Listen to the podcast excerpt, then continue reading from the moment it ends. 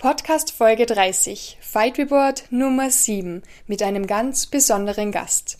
New York City ist heute zu Besuch. Oder besser gesagt, Ruben Schöbitz, extra aus Amerika eingeflogen, nur für diese Jubiläumsfolge. Herzlich willkommen beim Unschlagbar Ehrlich Podcast, Ruben Schöbitz.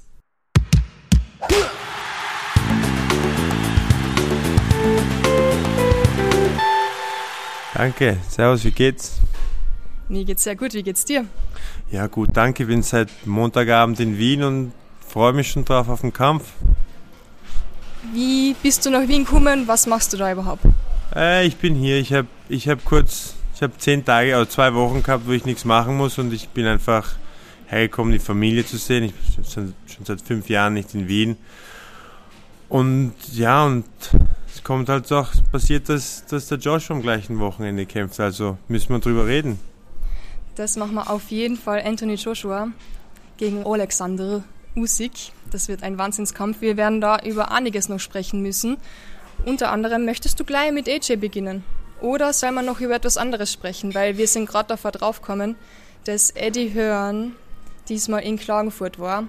Und weil ich gerade aus Kärnten komme, auf der Alm war und ihm nichts mitbekommen habe, ist mir das natürlich total peinlich, dass jemand aus Amerika weiß, was bei mir daheim abgeht. Ruben, magst du uns das einmal kurz erklären, was in Klagenfurt los war, was wir in Österreich alle verschlafen haben?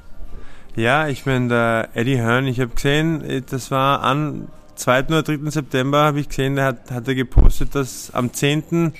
das in Klagenfurt boxt. Ähm, und dann habe ich gesehen, dass kein Österreicher auf der Karte ist und habe ich mich, ja, habe ich mich gewundert.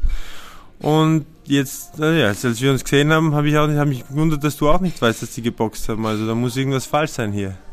Da läuft einiges falsch in Österreich, was Boxen betrifft, definitiv. Eddie Hearn ist einer oder eigentlich der bekannteste Boxpromoter der Welt. Der hat wirklich die besten Boxer unter Vertrag. Und der Typ macht immer wieder so Box-Events. Und in Klagenfurt hat er eins durchgeführt und es war kein einziger Österreicher auf der Boxkarte. Wie, wie geht es? Warum verschlafft Österreich so eine Möglichkeit? Ja, ehrlich gesagt weiß ich, weiß ich nicht wirklich warum. Ich meine, es ist so eine Möglichkeit gibt es nicht. Ich meine, nicht zweimal oder selten zweimal. Es wäre eine super Möglichkeit gewesen für, für die Österreicher, für die, für die Boxer, die jetzt gerade mit der Profikarriere angefangen haben, ähm, um, um wenigstens gesehen zu werden. Ich meine, auch wenn sie jetzt nicht einen Platz im, im Fernsehteil von der Karten bekommen hätten, einfach der Fakt, dass sie, dass sie auf so einer Show sind, öffnet die, Türen für, für so viele Möglichkeiten im, im Nachhinein. Und ich meine, ich weiß, es, es, kann einfach sein, dass, dass die Manager hier nicht, nicht bereit waren, vielleicht ein bisschen mehr Risiko einzugehen für die Boxer. Ähm, oder vielleicht haben sie einfach selber nicht wirklich gewusst, dass es passiert. Aber es, wie, es sind beides in Wirklichkeit unakzeptierbar. Ich meine, wenn du, ich meine, es ist ja ein kleines Land in Wirklichkeit, wenn sowas passiert, ich meine, das ist einfach der Fakt, dass so ein großer Promoter hier eine Show macht, der größte Boxevent in Wirklichkeit oder wichtigste Boxevent, von dem ich bis jetzt gehört habe, seit ich am Leben bin. Und wir haben die schon einmal im Podcast gehabt, das war schon vor ein paar Monaten, ich glaube im April. Und du hast uns von deinem Leben erzählt und wie du es geschafft hast, den Sprung von Österreich nach Amerika. Und das war kein Zuckerschlecken, wie wir wissen. Was müssen denn die österreichischen Boxer anders machen, dass es so wie du ein bisschen die Augen offen halten, sich umhören, schauen, dass sie Möglichkeiten kriegen und die dann auch nutzen? Ja, ich meine, ich glaube, am Ende des Tages ist der Boxer ja der, im Zentrum vom Ganzen. Ich meine, der Boxer ist ja der, der die Show liefert. Und es gibt ja hier zwei Sachen. Entweder, ich meine, wenn du einen Manager hast und der dir nicht davon erzählt hat, dann musst du ihn feuern. Und wenn du keinen Manager hast oder jemanden hast, der dir zwar eine Kämpfe besorgt, aber nichts Vertragliches, dann musst du schauen, dass du einfach auf so Karten kommst. Du musst selber, ich meine, du musst wissen, dass sowas passiert und du musst einfach so die Möglichkeit suchen, dort zu sein. Und wenn du nicht dort kämpfst, musst du einfach dort präsent sein, in, in den Zuschauern und schauen, wie du irgendwie dorthin kommst, wie du irgendwie, ich meine, in Kontakt mit jemandem kommst, der dir da was verschaffen kann. Und das ist, natürlich ist es einfacher gesagt als getan, aber die Burschen, die jetzt gerade angefangen mit ihrer Profikarriere, das sind alle sehr talentierte, ich meine, Sportler, die können alle, die hätten alle das Niveau, um dort mitzuboxen. Vielleicht, ich meine, man weiß ja nie, ob die jetzt Weltklasse sind, bis man dort ankommt oder bis man gegen jemanden boxt, der Weltklasse ist. Aber auf jeden Fall das Niveau, um auf einer Veranstaltung in Klagenfurt von dem, vom, vom Hören zu boxen, haben die sicher alle.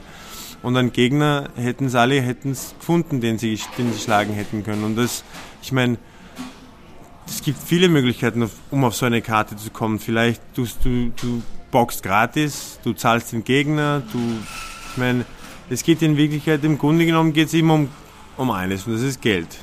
Im Profiboxen geht es darum, wenn, wenn, du, wenn du als Boxer mehr einbringst als das, was, was der Promoter zahlt, dann darfst du boxen. Und wenn der Promoter nichts zahlen muss und du, und du, du, zahlst, du, du verkaufst Eintrittskarten, was weiß ich, dann kommst du auf die Show. Es ist einfach so. Und vielleicht haben sie es nicht gewusst, bevor, bevor es passiert ist, aber jetzt wissen sie, dass, dass er schon da ist und jetzt muss man einfach die Augen aufhalten und die Ohren ich meine, offen halten und, und schauen, wie man, wie man dorthin kommt das nächste Mal. Weil das ist so eine Chance, wie gesagt, die gibt es in Österreich nicht. Das ist so ein großes so ein großer Unterschied an, an Niveau, wenn es von der Veranstaltung, von den Boxern, von den Gegnern, von, von der Produktion, von einfach, ich meine, du bist auf der Zone, das, das, die Karte war bei mir in Amerika auch zu sehen am Fernsehen. Ich meine, du kannst weltweit bekannt werden. Wir haben es verschlafen, leider. Kann das vielleicht das sein, dass viele österreichische Boxer sich auch gedacht haben, wow, Eddie Hören kommt, die stellen mir sicher einen Gegner hin, der mich wahrscheinlich besiegen könnte. Haben da viele Angst um seinen Rekord? Ähm, ich glaube, ich meine, ich, ich hoffe nicht. Ich glaube, die Manager vielleicht schon. Ich meine, ich kann mir gut vorstellen, dass wenn die Managers gewusst hätten, dass sie das Risiko nicht eingehen wollen, weil dann doch in Wirklichkeit die Burschen hier alle erst in ihren, was weiß ich, zwei, drei, vier Profikämpfen sind. Der einzige, der wirklich, ich meine, die einzigen zwei, die da wirklich schon länger dabei waren, sind ja der Levani und der Nada, glaube ich. Und ich meine, die hätten halt dann schon Gegner zugestellt bekommen, die, besser als der Knesewitsch sind. Da muss man, ich meine, kann schon sein, dass da die Manager nicht, nicht die Boxer in den Risiko eingehen wollen. Aber ich meine, irgendwann muss man Risiko eingehen. Ich meine, Weltmeister wird man nicht, indem man Taxifahrer besiegt. Und wir hören es ja immer wieder. Jeder Boxer sagt immer, ist mir egal, stell mir jemanden hin, ich box gegen jeden. Aber dann, wenn es wirklich darauf ankommt, ist in Österreich teilweise manchmal nicht so der Fall. Ja, ich meine, wie gesagt, bei den großen Kämpfen, wenn zwei Boxer boxen wollen, dann, dann werden es Boxen. Ich, da ist es schon der Fall. Bei diesem Fall, wie gesagt, bei denen vielleicht ein bisschen mehr etabliert sind schon und vielleicht bei den anderen, hoffentlich, hoffentlich waren es die Manager. Hoffentlich waren es nicht die Boxer, die nicht wollten. Wir haben auf jeden Fall was gelernt und wir hoffen, dass sich die Boxer da auch was abschauen und ein bisschen mehr die Augen offen halten und schauen, was abgeht. So, Ruben, wir sitzen da jetzt gerade in einem Restaurant, trinken ein Glas Soda Zitronen, ratschen ein bisschen und heute ist Freitag. Wir wissen beide, wir haben es zeitlich nicht anders geschafft, aber morgen ist ein richtig guter Kampf als am Samstag. Die Folge kommt natürlich am Montag raus, aber wir möchten über einen Kampf sprechen, den ihr dann alle schon gesehen habt am Montag. Anthony Joshua gegen Alexander Usyk. Was macht den Kampf denn so besonders? Ich, ich glaube persönlich, Usyk ist der talentierteste Boxer, gemeinsam mit Tyson Fury, der über Mittelgewicht. Und ich glaube, dass ich persönlich, obwohl Joshua natürlich der größere, stärkere Mann ist, ich meine, ich weiß, der war noch nie in seinem Leben in einem Ring mit jemandem, der so, der so viele Sachen machen kann, der so unangenehm ist, der eben so viele Probleme präsentieren wird wie Usyk. Ich meine, man hat es auch mit Tony Bellew damals gesehen, der hat, Tony Bellew hat super angefangen, er hat super Strategie gehabt, aber nach den ersten drei, vier Runden hat der Usyk angefangen, Gas zu geben. Er hat das geklickt, er hat es verstanden, er hat verstanden, was der Bellew macht und dann, dann ist es umgedreht und dann innerhalb von vier Runden war es aus. Und ich glaube, ähm, mit Joshua wird es nicht so, es wird nicht so ausschauen. Ich glaube, ich glaube nicht, dass Usyk Joshua ausnocken kann. Aber ich glaube auf jeden Fall, dass Usyk die bessere Beinarbeit hat. Ich glaube auch, ich meine, Usyk kämpft auch schon viel länger. Man muss, man muss ja bedenken, dass Joshua erst mit 18 angefangen hat. Das heißt, obwohl er Olympiamedaille, also Gold geholt hat, da gibt es Sachen, ich, die kommen einfach erst nur mit Erfahrung und Usyk hat in Wirklichkeit, ich meine, über 330 Amateurkämpfe und auch Gold geholt bei Olympia und ich meine, ich glaube, er hat viel mehr Waffen quasi im, im Arsenal, nur Joshua ist einfach viel größer. Und die Frage ist für mich hier, kann Usyk die Größe überwältigen? Weil wenn er das kann, dann glaube ich, hat Joshua nichts, dass ihm in Wirklichkeit. Ich, ich glaube ganz ehrlich, wenn, wenn die Größe nicht, wenn, wenn Joshua nicht Druck macht, dann kann das ziemlich schnell, ziemlich schief für ihn laufen. Man musste dazu sagen, Usyk ist 7 cm kleiner als Anthony Joshua. Joshua hat eine Reichweite von 10 cm mehr als Usyk. Das macht viel aus, oder? Was ist da? 10 cm ist ein Wahnsinn. Ja, ich meine, es kommt halt darauf an, wie Joshua jetzt boxt. Ich meine, ich habe ja gehört, man sieht, dass er ein bisschen abgenommen hat. Und manche Leute sagen, es ist, weil er am Ende, weil er vielleicht gegen dem Ende von den Kämpfen müde wird, ähm, dass er abgenommen hat, um dann ein bisschen mehr Luft zu haben. Und wenn das der Fall ist, das ist super, aber dann vielleicht hat er abgenommen, damit er also um den Ring sich bewegen kann und boxen kann, vielleicht wie gegen Ruiz. Und ich glaube, wenn er das macht, dann hat er ein Problem, weil die Beinarbeit, Usyk hat einfach von Natur aus eine viel bessere, einfach viel bessere Beinarbeit als, als Joshua. Und ich glaube nicht, dass Joshua mit dem Stil um den Ring sich bewegen, ich glaube einfach, er ist nicht so effizient wie der Usyk. Ich glaube, was Joshua machen muss, ist in der Mitte vom Ring stehen. Und wenn er mit der Fürhand arbeitet, dadurch, dass er eben schlanker ist, wird er auch einfacher an den Körper gehen können. Es wird ihm einfacher sein, tief, also quasi in die Kniebeuge zu gehen, um, um, um an Körper, die Fürhand an Körper zu schlagen. Und ich glaube, das ist, was er machen muss. Ich glaube, es ist einfach gerade Hände und einfach die Distanz halten und nicht versuchen, den jetzt ähm, nicht versuchen, jetzt den mit, mit seiner Kraft irgendwie Druck zu machen, zu viel nach vorne zu kommen, weil wie gesagt, ich glaube, die Beinarbeit vom, von Usyk ist einfach zu gut. Ich glaube auch, wie gesagt, und das Ringe um den Ring laufen wird auch nicht funktionieren. Ich glaube, da gibt es wirklich nur einen Plan, mit dem Joshua das gewinnt und das ist Ringmitte halten, mit der Führhand, die Führhand, also wirklich mit der Führhand Musik beschäftigen und versuchen, um mit der rechten gerade einfach die rechte gerade einmischen und dann irgendwann, irgendwann landet sie. Und irgend, wenn sie dann landet, dann kann es aus sein. Aber, ähm, aber Usyk hat auch, ich meine, der, der, kennt sich da auch aus. Der kann da, ich meine, es wird wirklich interessant. Vor allem jetzt alle, die jetzt Usyk noch nicht kennen. Und Anthony Joshua vielleicht auch noch nicht so. Beide haben 2012 Gold geholt. Anthony Joshua im Superschwergewicht, Usyk im Schwergewicht. Usyk wissen wir, er ist aus der Ukraine, ein irrer Typ, wirklich ein irrer Typ. Vor Kämpfe bekommst du bei ihm nie etwas raus, was ich so gesehen habe in alle Interviews. Er wird nie etwas verraten. Im Gegensatz dazu, Anthony Joshua sehr gechillt, spricht da gern an, wie andere wahrscheinlich kommen werden, was circa er machen wird, wie der Gameplan ist. So genau natürlich nicht, aber letztens hat er gesagt, eher defensiv. Joshua ist früher ähm, die 100 Meter in 11 Sekunden 46 gelaufen, was ein Wahnsinn ist, weil der Typ ist ja fast zwei Meter groß.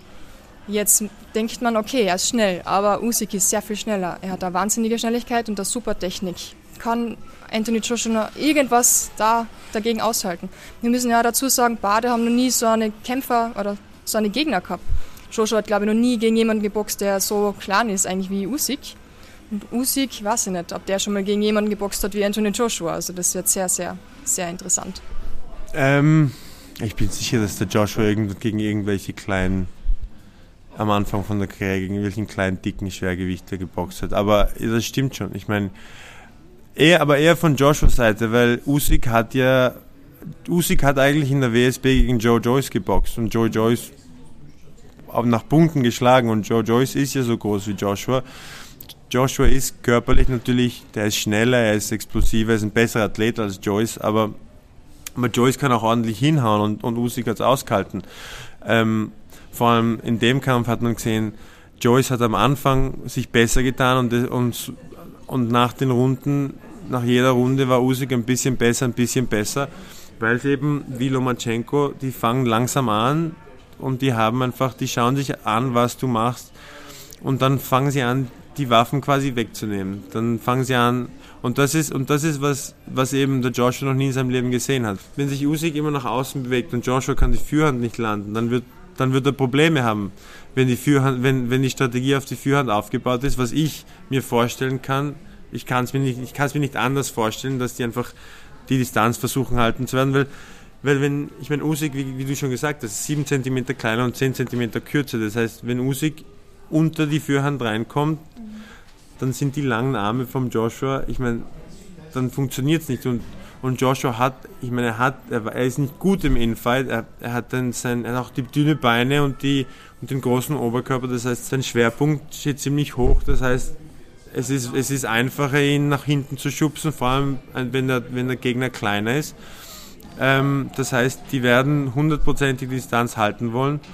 Und wenn Usyk aber unter, diese, unter die Hände durchkommt, dann, ähm, dann gibt es Probleme. Das heißt, es wird interessant zu sehen, wie Joshua sich dann mit, dem, mit der ganzen Bewegung klarkommt, wie er, wie er sich umstellt, ob er von der ersten Runde an an die Brust den Jab schießt oder ob er, ob er an den Kopf, ob er an den Kopf zielt und zu sehen, was er dann macht, wie er reagiert nach zwei, drei Runden. Ich glaube, ich glaub, dass Joshua die ersten paar Runden gewinnen wird.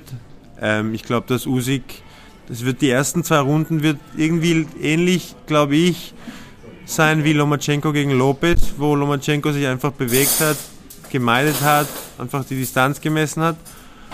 Und dann stelle ich mir vor, dass Usyk anfangen wird in der dritten, dritten, vierte Runden, wird er anfangen, vielleicht an Körper mit der linken, also mit der, die linke gerade an Körper beim Raussteigen und dann vielleicht mit der rechten gerade oben, mit der rechten, mit dem rechten Haken oben drüber kommen und dann nach außen steigen. Das glaube ich, das würde ich machen, wenn ich er wäre.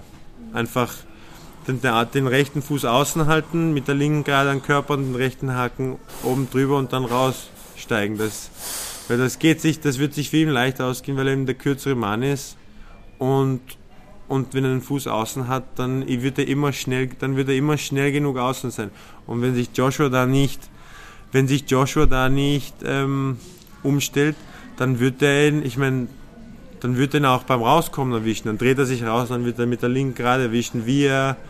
So hat er nämlich einen Tony Bellew geschlagen. Der, ist, der hat sich nach außen, der hat einen rechten Fuß außen gehabt, hat sich gedreht nach rechts und dann hat er, so, sobald der linke Fuß am Boden gekommen ist, hat er mit einem linken, ähm, mit dem linken Haken, langen linken Haken, hat er ihn direkt am Kinn erwischt und da war es aus. Und, das, und von der Beinarbeit, egal wie schnell Joshua die 100 Meter läuft, der wiegt jetzt sicher ein bisschen mehr als damals und das, es wird ein, ich glaube, es wird einen großen Unterschied geben in, in, einfach in der, in der Geschwindigkeit von, mit, also die Fußgeschwindigkeit von den beiden.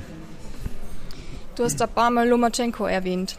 Der, der Papa von Lomachenko ist auch der Trainer gewesen vom Usyk. Wie viel kann sich da jetzt der Joshua schon ein bisschen darauf einstellen, dass da sehr ähnlich vielleicht der Stil sein könnte?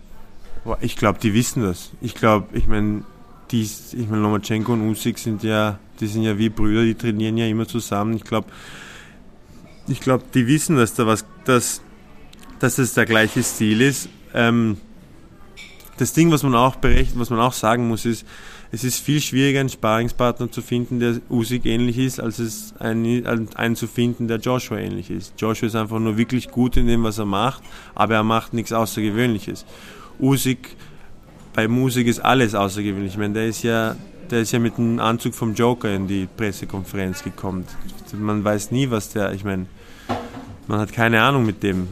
Und vor allem, ich meine, die Leute, die reden, die sagen, ja, wenn er Probleme mit dem Chisora gehabt hat, dann wird er Probleme mit dem Joshua haben. Chisora ist ein ganz anderes, komplett anderer Stil, komplett anderes Problem. Und ich meine, das hat eins mit dem anderen, hat wirklich nichts zu tun. Das ist wirklich ein komplett anderer Kampf sein. Und das wird, und das wird wirklich, die, Le die Leute, die denken, dass es Joshua das gar leicht gewinnen wird, ich glaube, die werden wirklich, die werden sich echt eine große Überraschung holen am Samstag. Viele unterschätzen Usyk eigentlich. Also jeder kennt Anthony Joshua, die meisten kennen eigentlich nicht einmal Usyk. Und das ist eigentlich irre. Der Typ kommt aus dem Cruiserweight, ist dort der Champion gewesen, hat als allererster ähm, vier Gewichts, ja. ja, vier Titel geholt, also die vier wichtigsten Weltmeisterschaftstitel. Jetzt steigt er auf da ins Heavyweight eigentlich und ist jetzt gerade auf Platz 3 in der Liste, was auch Wahnsinn ist, weil du musst erst einmal auf dieser Schwergewichtsliste da auf Platz 3 halt sein. Ein Wahnsinn. Also warum unterschätzen die Leute Usyk immer noch so? Ja, weil sie ihn nicht kennen und eben weil er gegen mit dem Chisora ein Problem gehabt hat. Ich, ich habe immer schon gesagt, ich persönlich denke, dass Usyk jeden Schwergewichtler schlagen kann, außer Tyson Fury. Und ich glaube, das ist einfach vom Stil her, weil ich meine, wenn du 350 Amateurkämpfe hast und 20 verlierst, dann kannst du erstens, dann kannst du erstens super boxen und zweitens hast du jeden Stil gesehen, den es gibt. Ähm, und es ist einfach, es ist einfach die, der Größenunterschied. Und wie gesagt, dass er einfach sich Probleme mit dem Chisora gemacht hat. Aber was man auch sagen muss, es ist, wie gesagt, Joshua macht nichts Außergewöhnliches. Er ist einfach nur extrem gut in dem, was er macht. Und er ist auch körperlich extrem natürlich begabt, großer Typ, extrem stark gebaut, super rechte Hand, super Jab, alles. Aber bei dem, ich meine, von seiner, von seiner Perspektive aus ist es wirklich, kann er, kann er die Distanz halten und kann es einfach, kann ihn ausnocken. Weil Chisora bringt eben die Probleme, wie gesagt, er ist ein niedriger Schwerpunkt, er kommt nach vorne, er, ist, er macht dich müde. Ein Stil wie der von Joshua ist in Wirklichkeit einfach zu boxen. Man muss einfach nur man, man muss einfach nur gut genug sein, aber man muss einfach nur die rechte Hand aushalten können, man muss gut genug sein. Und natürlich klingt das, das ist einfacher gesagt als getan, natürlich, aber ich rede einfach nur direkt vom Stil her. Das ist es. Es ist vom Stil her, von der, vom, von der Technik her, von der, von der Kapazität her ist Usyk bei Weitem der bessere Boxer. Anthony Joshua hat die Größe, die Kraft, die Schlagkraft, und wenn das genug ist, wenn der Unterschied da groß genug ist, dass Usyk mit der Technik den Spalten nicht zumachen kann, dann gewinnt Joshua. Aber wenn Joshua diese einfach diese Fähigkeiten nicht einsetzen kann und diese Vorteile nicht einsetzen kann, dann hat er keine Chance, meiner Meinung nach. Dann, ist, wird, dann wird nicht nur Usyk gewinnen, sondern wird's, dann wird er nach Punkten, nach 5, 6 Runden wird er anfangen, einfach wegzuziehen. Ich glaube, was ich auch gesehen habe, wenn ich jetzt nicht völlig daneben liege, ist, ähm, dass Usyk eine höhere Knockout-Quote hat als Anthony Joshua. Natürlich auch, weil er im Cruiserweight davor noch war. Glaubst du, gibt es überhaupt die Möglichkeit für ihn, dass er jemand wie Usyk an Anthony Joshua ausnocken könnte?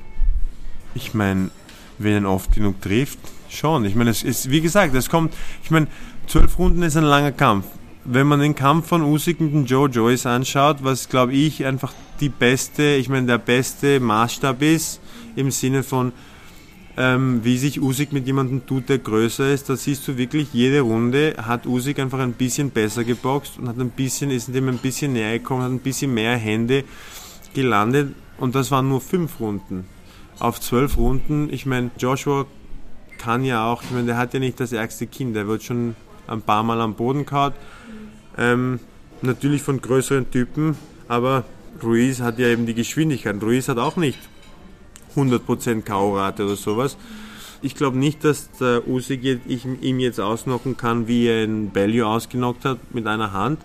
Ich glaube, dass wenn er ihn ausnockt, dann wird es eher so ab der achten Runde sein und es wird einfach passieren, weil ähm, weil sich Joshua einfach nicht umstellen kann, weil er es nicht schafft, irgendwie ähm, mitzuhalten. Und das ist einfach, ich glaube, dass er einfach ihn einfach Stück, Stück, Stück für Stück einfach auseinandernehmen wird, bis er einfach dann aus sein wird. Ich glaube, ich glaube nicht, es ist, ich glaube nicht, dass, dass er ihn einfach mit einem, mit einer Hand einfach K.O. schlagen kann, aber ich glaube schon, dass er auf jeden Fall ähm, die Fähigkeit hat, den einfach Runde für Runde ein bisschen was wegzunehmen von ihm, bis einfach nichts mehr übrig ist. Das kann ich schon, kann, könnte ich mir schon vorstellen. Würde mich nicht überraschen. Mir ehrlich gesagt gar nicht, weil Usyk ist ein wirklich gestörter Typ. Das muss man einfach so sagen. Ein lustiger Typ, also jeder, der ihn schon mal irgendwie gesehen hat, bitte Leute, schaut euch den Typen an. Also er macht Späße die ganze Zeit, er jongliert, wie wir gesehen haben beim Medientag. Ähm, er kann tanzen, er kann rappen, er macht die Gegner auch psychisch gern fertig. Also der Typ ist wirklich ähm, ja, ein Joker, so wie er sich gekleidet hat, muss ja, man so sagen. Das war ja alles absichtlich. Ich meine, es wird, ist wirklich interessant. Es ist wirklich, weil Joshua war ja, hat ja einmal in, in seinem Leben wirklich Probleme gehabt. Oder ich meine, außer Klitschko, ich meine, Klitschko war einfach ein, ein enger Kampf. Aber einmal in seinem Leben war er wirklich unterlegen. Und da hat er sich nicht erholen können davon. Da hat er einfach nach dieser vierten Runde mit dem Ruiz, konnte einfach, hat er, hat es nicht geschafft, war nie wieder bei sich. Und ich meine, wenn jetzt Usyk gegen Ruiz boxen wird, dann würde ich, ich würde das Haus auf Usyk setzen gegen Ruiz. Das heißt, ich meine, und ich weiß, ich, in Boxen gibt es nicht, ja, wenn A B schlägt und B C schlägt, dann schlägt A C. Das, das, ich meine, das funktioniert so nicht. Aber ich, ich meine einfach von der Psyche her, wenn der sich, wir wissen nicht, wie, wie er damit umgehen wird, wenn Usyk einfach, wenn er wirklich nicht mithalten könnte, könnte, kann er die Konzentration halten. Ich meine, das war ja ein großes Ding mit dem Canelo zum Beispiel, als er gegen den Mayweather geboxt hat, hat er nach ein paar Runden, nach fünf, sechs Runden, hat er einfach aufgegeben, weil er einfach gewusst hat, er kann nichts machen. Aber dann jetzt, man wenn man ihn jetzt in letzter Zeit sieht, ich meine jetzt gegen Billy Joe zum Beispiel, wo Billy Joe so ziemlich gut geboxt hat und er hat einfach gewusst, einfach ruhig bleiben, irgendwann kommt und es ist gekommen. Und wenn Joshua irgendwie diese Einstellung hat, wo er sich einfach immer umstellen kann, dann wird es immer die Möglichkeit existieren, dass er ihn ausnockt. Aber wenn er das eben nicht hat, wenn er nichts gelernt hat von dem Ruiz, also wenn er psychisch, wenn er es nicht gewohnt ist, ähm, oder wenn, wenn er es nicht aushalten kann, unterlegen zu sein. Ich meine, das sieht man zum Beispiel beim Conor McGregor. Conor McGregor ist ein super Athlet, aber jedes Mal, wenn er gegen jemanden kämpft, der, der, ihm, der ihm Probleme macht, der nicht einfach umfliegt, wenn er ihn trifft, dann, ist, dann geht die Luft aus. Und das ist nicht, weil er jetzt keine Kondition hat, das ist, weil einfach die Nerven, die Nerven kommen rein und Ner dann geht da, einfach der Puls rauf und dann geht die Energie weg einfach. Die nervöse Energie, die, die brennt so viel, ich meine, da, da brennst du durch deine Kondition durch innerhalb von Runden. Und wenn, wenn Joshua nicht damit umgehen kann, vielleicht technisch einfach Zweiter zu sein oder wenn es wenn er nicht damit umgehen kann, einfach Jabs an Körper und vor, an, an der Stirn zu bekommen, ohne was zu erwischen, dann, dann wird dann wird's eben, dann wird er nervös werden und dann wird's, und da ist es eben, dann wird sich eben das ergeben, glaube ich, wo, wo der Usyk einfach wirklich wegziehen wird nach fünf, sechs Runden. Und ich meine, das ist deprimierend, wenn du drauf hast mit voller Kraft und du merkst, es hat keine Wirkung beim Gegner. Also das ist sehr zehrend. Was glaubst du denn insgesamt, in welcher Runde sich das entscheiden wird und für wen? Ich glaube, ich glaube, ich glaube, nach drei, vier Runden werden wir wissen, wo der Kampf, in welche Richtung der Kampf geht. Ich glaube, der Kampf wird entweder, ich glaube, ich glaube, es gibt zwei Sachen, die passieren können. Entweder ähm, wenn der Joshua so mit dem richtigen Plan kommt und eben fähig ist, in der Lage ist, Umstellungen zu machen, glaube ich, wird man nach, das wird man nach drei, vier Runden sehen und ich glaube, da hat Joshua jede Chance, den auch innerhalb von acht, neun Runden auszunocken. Ich glaube, ich persönlich glaube nicht, dass Joshua nach Punkten gewinnen wird. Ich glaube, dass es entweder ein K.O., ein Joshua K.O. sein wird und da würde ich mich nicht trauen, eine Runde also eine Runde zu, zu vorhersagen, weil der kann es mit einer Hand ausmachen, also der kann es mit einer Runde fertig machen. Aber ich glaube, es ist entweder das oder Usyk gewinnt durch entweder nach Punkten, was die zweithöchste Möglichkeit ist, oder vielleicht späten K.O. zwischen der 9. und 11. oder 12. Runde. Die zwei sind ja sehr jung. Anthony Joshua ist 31, Usyk ist 34.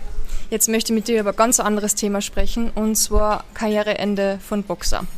Ein Kollege von mir schreibt gerade einen Artikel über, ähm, also Gregor Schlierenzauer hat jetzt aufgehört. Und wir haben uns gefragt, naja, wann ist das perfekte Ende für einen Sportler und welche Sportler haben das verkackt? Also welche haben noch zu lang weitergemacht? Und ich habe so zu ihm gesagt, spaßhalber, ja, jeder Boxer. und ehrlich gesagt, wir haben drüber gelacht, aber es war gar nicht einmal so falsch. Warum ist es so? Warum machen Boxer gern ähm, noch einmal eine zweite Runde im späteren Alter? Weil sie ein Geld brauchen. Ich meine, jetzt haben wir es ja mit dem Holyfield gesehen vor, vor einer Woche oder sowas und das war schon ein ziemlich trauriges Display. Ich meine, die Wahrheit ist halt, die können alle sagen, ja, ich will wieder boxen, ich will wieder boxen, aber ich meine, in Wirklichkeit ich meine, man weiß ja, ich meine, man weiß, ich habe nach drei, vier Jahren, wenn ich nach zwei Jahren nicht boxe und ich wieder Handschuhe anziehe, dann kann ich zwei Runden, kann ich keine zwei Runden boxen, egal wie, egal wie viel ich laufe und alles. Das ist, wenn man mit 58 wieder in den Ring steigt, dann ist, ich meine, anderes als Geld, ich meine, das ist nur, das ist hundertprozentig die Möglichkeit, einen Haufen Geld zu machen. Und ich persönlich glaube, dass ich meine, das mit dem Holyfield, ja, die, die haben wir in Florida geboxt, weil in Kalifornien Holyfield keine Lizenz haben, ich meine, bekommen konnte. Muss man dazu sagen, weil er zu alt ist. Die haben wirklich gesagt, also mit 58, na, das geht nicht mehr. Er war zwar Schwergewichtsweltmeister, aber trotzdem. Ja, nein, hundertprozentig. Ich meine, mit, mit, 58, mit 58 ist man einfach nicht mehr. Ich meine, egal wie du ausschaust, der Holyfield hat super ausgeschaut, aber du bist einfach nicht mehr. Ich meine, es kommen Fäuste, es kommen Fäuste dir entgegen. Du musst, du musst in der Lage sein, dich schnell genug erkennen zu können und auszuweichen. Und mit 58 ist man da einfach nicht so schnell wie mit 35 oder 34. Evander Holyfield hat geboxt gegen Vitor Belfort. Der Typ kommt aus der UFC, der war Halbschwergewichtschampion. Hättest du dir gedacht, dass der wirklich gegen Evander Holyfield, das ist eine Legende in dem Sport, ähm, so dominant ist? Ja, ich meine, das war auch nicht wirklich Evander Holyfield. Das war, ich meine, 58, ich meine, das war ein Opa im Ring. Ich meine, der ist sich, wahrscheinlich ist er ein Opa. Ich meine, und Belfort ist, glaube ich, 45 oder sowas. Das macht schon einen großen Unterschied. Und ich meine. 44 ist er. Ja, ja 44. Ich meine, das macht, das macht einen, einen, einen großen Unterschied. Und ich meine, einfach von der. Ich meine, der hat ihn ja auch nicht ausgenockt. Das war einfach, man hat ganz klar gesehen, Holyfield hat einfach keine, ich meine, er hat kein, er, er hat sich einfach nicht verteidigen können. Er hat einfach, das, der Kopf hat einfach nicht schnell genug reagiert. Er, er war einfach nicht in der Lage, das umzusetzen, was er umsetzen hätte sollen. Und ich meine, das, das, und, und das war's. Ich meine, Belfort hat, hat auch nichts groß gemacht. Er hat auch nicht groß, ich meine, irgendwie Org erwischt, wo der, wo der einfach im Rücken also auf dem Rücken lag. Er ist einfach, er, hat einfach, er war einfach nicht in der Lage, sich zu verteidigen. Und das ist einfach, ich meine, das hätte Belfort sein können, das hätte, ich meine, das hätte vielleicht der Jake Paul sein können. Und es wäre das Gleiche gewesen. Ich meine, da ist, irgendwann ist halt Schluss und und es ist schade, weil eben es ist das passiert, weil eben Boxer, es gibt keine, es gibt keine Pension für Boxer, es gibt Boxer sind nicht versichert. Es ist, Teddy Atlas hat gesagt, es sollten, die Promoter sollten von allen den, in, von allen ihren Karten quasi 2% zu so einem, zum, in einen, in einen Fund geben, das dann für, für Boxer ist, die vielleicht einfach lebensgefährlich verletzt wurden in einem Kampf oder wenn sie zurückgezogen sind und irgendwas brauchen. Und ich meine, da bin ich voll der Meinung, ich meine, ich, da bin ich 100% der gleichen Meinung. Ich meine, dann, dann würden wir eben so Sachen nicht mehr sehen, wenn die einfach, wenn sich jemand für die, um die kümmern wird. Du sprichst eine ganz eine wichtige Sache eigentlich an. Sportlerpension und alles. Das gibt es ja in in Amerika nicht wirklich. Da ist jeder selbst für sich verantwortlich. Also ich weiß jetzt nicht genau, wie es in Österreich ist für Profiboxer, aber ich meine, wir kriegen dann vielleicht eine Mindestsicherung oder so etwas. Aber es ist nicht einfach, da im Alter noch irgendwie über die Runden zu kommen. Altersarmut kennen wir eh. Ja, ja, ich meine, in, in Amerika kümmert sich niemand um niemand. Das, das ist eben das Ding. Und vor allem, wenn man von nichts kommt und auf einmal einen Haufen Geld hat mit 22, dann, ich meine, die meisten, vor allem jetzt ist es, jetzt werden, jetzt, jetzt habe ich das Gefühl, wir sind die in dieser Generation mit dem ganzen Krypto und, und ähm, jetzt wo man investieren kann auf dem Handy, ist die Jugend irgendwie mehr, kümmert sich mehr darum, aber, aber damals, ich meine, da, da denkt man sich nicht, ah, ich, dass, dass irgendwie, wenn es 60 ist, dass es Geld nicht, dass es kein Geld mehr geben wird. Ich meine, in Österreich hat man mindestens Sozialversicherung, wenn man wenn es aus ist. Aber hier, ich meine, Pension gibt es hier auch keine für, für Boxer. Ich meine, du arbeitest ja in Wirklichkeit selbstständig. Ähm, und du musst, das ist, da, da, musst du halt schauen für dich selber, wie du es schaffst, dass du was auf die Seite legst für später. Ich, wenn, ich meine, manche Boxer haben Glück, dass sie einfach wirklich gute Manager haben, aber die meisten leider nicht. Das ist schade und das sollte sich eigentlich ändern, weil die, ich meine, das ist, das ist schon ein gefährlicher Sport und ich meine, da ist, die, die geben hier schon ihr Leben auf die Reihe jedes Mal, die, dass man in den Ring steigt. Würdest du mit dem Alter wieder anfangen, wenn du in seiner Situation wärst? Oder was war deine Idee? Ähm, ja, ich, ich, ich weiß nicht. Es ist ich selber, ich meine, ich habe jetzt schon lange nicht mehr gekämpft. Und, aber ich, ich schaue mir manchmal Kämpfe an, wo ich mir denke, manchmal, wenn ich Kämpfe anschaue, denke ich mir, bam, ich würde jetzt würde echt gern wieder boxen, aber dann schaue ich mir manche Kämpfe an, wo ich mir denke, oh, das ist irgendwie, ich brauche das nicht mehr. Und wenn man schon so denkt, dann ist besser gar nicht wieder, ich bin gar nicht wie ich da reinzusteigen, aber ich, ich weiß nicht, mit 58, das ist schon schräg. Ich weiß, ich glaube nicht, dass ich das, ich meine, das ist wie mein Vater sich jetzt in den Ring steigen würde. Ich meine, da würde ich, ich meine, das würde ich mir nicht anschauen. Ich habe es mir auch nicht angeschaut, ehrlich gesagt. Das, ich habe schon gewusst, wie das enden wird und ich wollte es nicht sehen. Naja, aber Muhammad Ali hat auch Arme in der Karriere. Oder da war die Karriere schon vorbei und er hat sich überlegt, ob er wieder zurückkommt. Es ist ja fast jeder Boxer möchte irgendwann irgendwie wieder zurückkommen. Ist das auch ein bisschen, weil man das Boxen so sehr vermisst und einfach das im Ring stehen? Ich glaube, um Elite-Kampfsportler zu sein, musst du einfach ein extrem hohes Selbstbewusstsein haben, weil du wirst es nicht schaffen, wenn du nicht denkst, dass du der Beste bist. Wenn du nicht, wenn du nicht in den Kampf reinsteigst mit dem Selbstbewusstsein, dass du den anderen schlagen wirst, dann wirst du den Kampf nicht gewinnen. Und ich glaube, es ist eine Sache, wo wo wenn als, als quasi Superstar wie ein Ali damals war oder wie ein Holyfield damals, damals war, ist einfach die Sache, da kommt eine neue Generation und da ist immer die Sache, ah, die, da, da, ist irgendein neuer Superstar und die Alten werden sagen, na, ich bin besser als die und ist einfach, ich glaube, es ist eine Ego-Sache, dass, dass die irgendwie da zurückruft. Ich meine, da hat der Tyson mit dem Roy Jones geboxt und dann hat sich der Holyfield gedacht, ja, das kann, wenn die es können, dann kann ich es auch. Aber das Ding ist, die waren beide in ihren 50er Jahren. Da hat keiner von denen geboxt mit jemandem, der in Mitte 40 war. Und da gibt es eben einen großen Unterschied zwischen Mitte 40 und, und Ende 50 oder Mitte 50, weil das haben wir mit dem Hopkins gesehen. Der war Weltmeister mit 46 oder sich, als er mit, mit 51 gegen Kovalev geboxt hat der hat da nichts mehr zu holen gehabt. Obwohl der, der war schon aktiv, der war aktiv die ganze Zeit und deswegen konnte er auch irgendwie mithalten und sich also die zwölf Runden lang fertig machen. Aber als er dann seinen nächsten Kampf in Joe Smith, da war es auch, da war es schon aus. Und dann hat man es gemerkt. Ich meine, das musst du dir vorstellen. Der war Weltmeister mit 50, mit 51 war es, war es schon in Wirklichkeit aus. War, dann hat man schon gesehen, wie die Leistung runterging und dann innerhalb von dem nächsten Jahr, was kommt mit einem Gegner, der zwei, drei Stufen weiter unten ist, hat er keine Chance mehr. Der wurde durch den Ring, ich meine, der wurde durch den Ring geschlagen. Der ist wirklich aus dem Ring rausgefallen.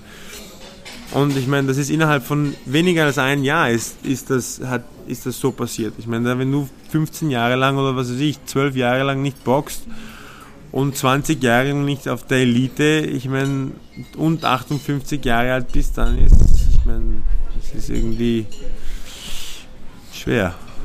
Du sprichst da eigentlich was echt Spannendes an. Was ich mir auch gefragt habe, weil ähm, Holyfield ist eingesprungen für De La Hoya, genau. der Corona positiv getestet genau. worden ist und im Krankenhaus wahrscheinlich noch immer liegt. Wenn ich Schwergewichtschampion bin, habe ich natürlich auch so ein Ego und denke mir so, ich bin der Beste der Welt. Wer soll mich schlagen? Ich bin zwar 58, aber ist so egal. Ich fühle mich jung, ich fühle mich genau. fit, springe ein. Aber ich meine, dass das ein Fehler ist, warum sagt ihm das niemand? Das kann es ja nicht sein, dass der 58-Jährige in den Ring steigt und ihm niemand sagt, hey, das ist vielleicht nicht so gescheit, dass du da jetzt auch noch einspringst und nicht einmal ein ordentliches Trainingscamp hinter dir gehabt hast.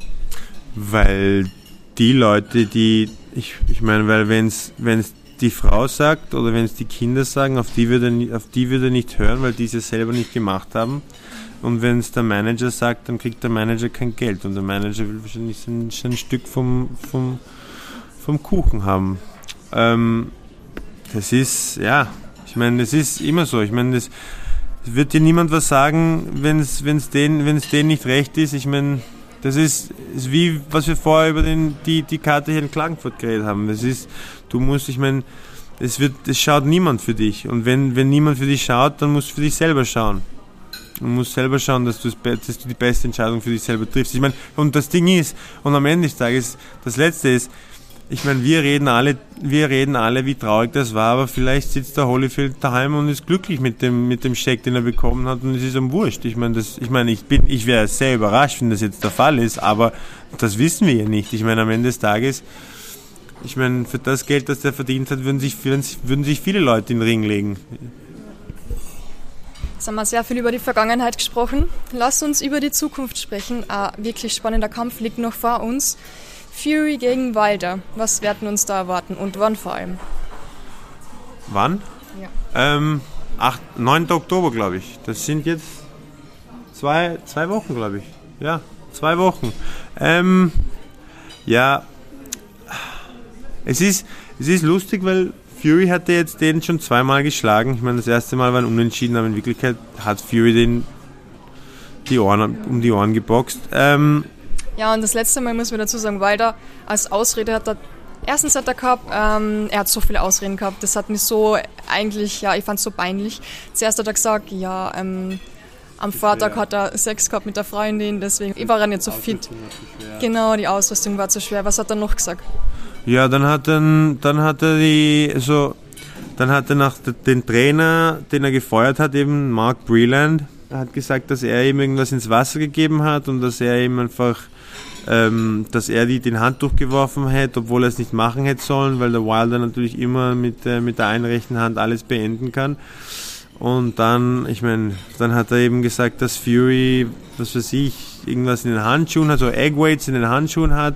Mhm. Ähm, das war für mich das Peinlichste überhaupt, weil das wird so immer gecheckt und das kann einfach nicht sein. Erstens, und das, das ist wichtig, dass die Leute das wissen, weil die meisten Leute wissen das nicht. In Las Vegas funktioniert es nämlich so.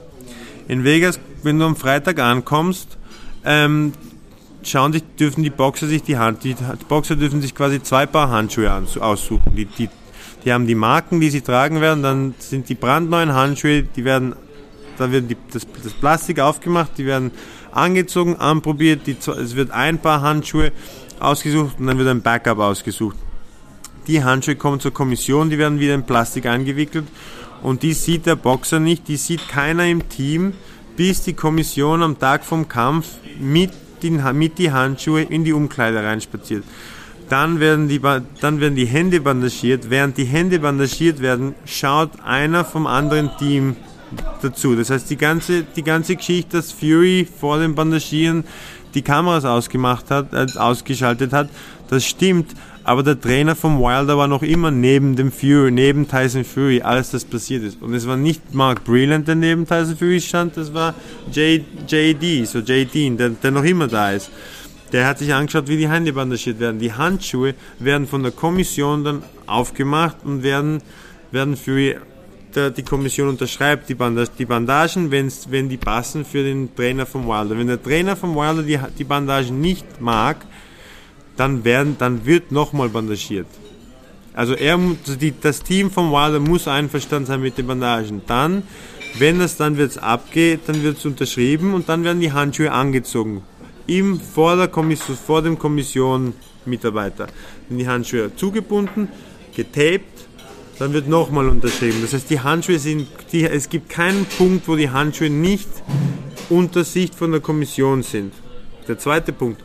Jeder Mensch, wenn du, ein Hand, wenn du einen Boxhandschuh anziehst, ein 10 Unzen Boxhandschuh, da passt deine Hand nicht rein. Meine, ich ich habe immer zwei Menschen gebraucht, um den Handschuh anzuziehen und Tyson Furys Hand ist wahrscheinlich größer als meine. Das heißt, er braucht sicher zwei Haber, um ihm die Hand, den Handschuh anzuziehen. Da gibt es erstens in der Hand da gibt es keinen Platz für ein Eggweight. Wenn das Eggweight irgendwie im, im Polster drin ist, dann brichst du dir die Hand. So, sobald du drauf hast, dann bricht sich, dann bricht sich der Wilder das Gesicht und dann bricht sich der Fury die Hand. Das heißt, diese Ausreden, erstens sind dumm und peinlich, aber das, das was, mich, was mich am meisten nicht gestört hat, aber was mich, was, wo, wo ich mir einfach am meisten Sorgen mache für Wilder, ist, wenn du deine, deine eigenen Fehler nicht erkennst, dann änderst du ja nichts. Und wenn er nichts ändert, dann wird das gleiche Ergebnis sein wie der letzte Kampf. Und das ist einfach Logik. Ich meine, wenn du glaubst, wenn du allen anderen irgendwie die Schuld schiebst und nicht irgendwie deine eigenen Fehler siehst, dann wirst du ja den anderen den Kampf nicht anders angehen. Und wenn er den Kampf nicht anders angeht, dann wird der Kampf auch nicht anders gehen. Das heißt, wir haben von je schon ein klares Endergebnis für den Kampf. Und was, was denkst du, kann da irgendetwas sich noch ändern? Ja, ich meine, Waller hat dann doch diese rechte Hand, ähm, die einfach, der kann, der kann ein Pferd ausnocken mit der Hand. Ich meine, aber ähm, ich glaube nicht, dass da viel anders passieren wird. Ich glaube, ähm, Wilder macht, die hat jetzt einen neuen Trainer geholt, aber das ist, ich meine, Malik Scott hat noch nie jemanden trainiert, hat Supermodels trainiert, bevor ein Wilder trainiert hat. Und ähm, die Sachen, die, diese geraden Hände, die jetzt, ich meine, am Ende des Tages, man, ich, ich finde, man sieht es dem Wilder an, wenn er die Tatzen schlägt, dass das einfach nicht, nicht von Natur aus kommt. Man sieht, dass, dass der einfach, es ist einfach nicht, es fließt einfach nicht natürlich. Es ist, und ich glaube, sobald der einmal eine auf die Pappen bekommt, sehen wir wieder den alten Wilder, der schwimmen geht beim, beim Schlagen. Okay, trotzdem können wir uns auf den Kampf freuen. Tyson Fury ja, schon ja. lange nicht mehr geboxt und wird ein spannendes Monat. Ich meine, auf jeden Fall. Ich meine, ich glaube, wie gesagt, ich meine, ich habe beim zweiten Kampf auch gedacht, der Fury wird, ähm, wird den, ich meine, dumm und deppert schlagen, weil er es im ersten Kampf gemacht hat. Aber im ersten Kampf hat, hat Wilder zweimal, hat zweimal getroffen und Fury war zweimal am Boden. Ich meine, das kann, das kann genauso, ich meine, das kann genauso nochmal passieren. Ich meine, ich werde genauso ich meine, es wird spannend sein, solange der zweite Kampf war auch spannend, bis, bis einfach, ich meine, da kam der Punkt, wo einfach Wilder nicht mehr komplett bei sich war, wo einfach die Beine weg waren, wo, wo man einfach wusste, dass die rechte Hand, auch wenn die rechte Hand landet, da ist einfach nicht mehr die, der gleiche Dampf dahinter. Und das ist es ja in Wirklichkeit. Das ist, das ist, was die Leute auch nicht, ich meine, viele Wilder-Fans haben gesagt, ja, aber er ist der Stärkste was er schlägt so hart. Das stimmt schon, aber wenn die Beine weg sind, wenn du auf einmal nicht mehr die Kraft hast, wenn du müde bist, wenn, wenn, dann, dann, dann kommt einfach die gleiche Kraft aus dem Schlag und Fury war, der war frisch. Da, da, das hätte die rechte Hand, die hätte einfach den Effekt nicht mehr gehabt. Das heißt, der, dieser Kampf wird genauso spannend sein wie der erste und der zweite. Solange, ich meine, der wird super spannend, solange Wilder noch komplett bei sich ist, kann der es in jeder Sekunde beenden. Was glaubst du, wird Wilder dieses Mal anhaben? Wird er wieder so einen 15 oder 20 Kilo Anzug tragen oder diesmal ein bisschen gescheiter sein? Ja, vielleicht, ich meine, soll er rausspazieren Mike Tyson mit einem weißen T-Shirt. Dann hat er keine Ausreden mehr. Wir freuen uns auf jeden Fall schon sehr auf den Kampf. Ruhm, wie lange bist du noch in Österreich und was sind deine weiteren Pläne?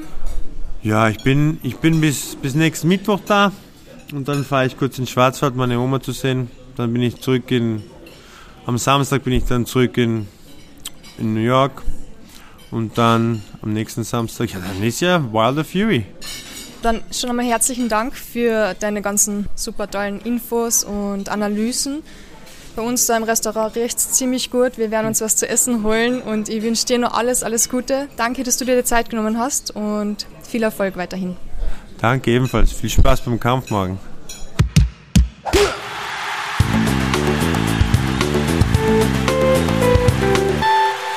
Das war Podcast Folge 30 mit Ruben Schöbitz. Ich möchte noch einiges zum Boxkampf von Anthony Joshua und Alexander Usyk loswerden. Also alle, die das jetzt noch nicht gesehen haben und noch nicht wissen, wie es ausgeht, sollten jetzt am besten abschalten. Euch wünsche ich schon mal viel Spaß beim Nachschauen vom Kampf und eine tolle Woche.